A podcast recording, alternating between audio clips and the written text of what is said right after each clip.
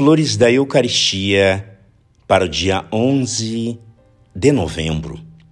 A Igreja é ainda o bispo, representante do Papa numa diocese, e que, por intermédio do mesmo Papa, recebeu de Jesus Cristo o poder e a graça de governar a Igreja de Deus, como diz São Paulo.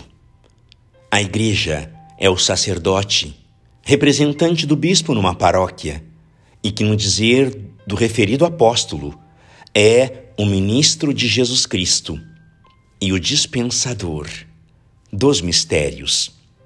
Para saber onde está a Igreja de Jesus Cristo, só preciso reconhecer onde está o Papa, este coração da catolicidade, este centro de união entre o céu e a terra entre Jesus Cristo e o homem, este princípio de vida católica, sem o qual a árvore evangélica não tem seiva e as obras são mortas, que abençoa e o céu abençoa, que condena e Jesus Cristo condena, que separa do corpo da igreja e Jesus Cristo separa do seu próprio corpo. O Papa é na Igreja o que o sol é para o mundo e o que a alma é para o corpo.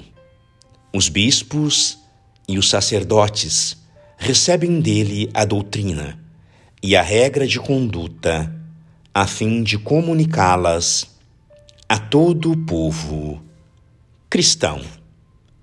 Graças e louvores sejam dadas a todo momento ao Santíssimo e Diviníssimo Sacramento. O Senhor esteja convosco. Ele está no meio de nós. Por intercessão do coração imaculado de Maria e de São Pedro Julião em Mar, abençoe-vos o Deus Todo-Poderoso, Pai e Filho e Espírito Santo. Amém.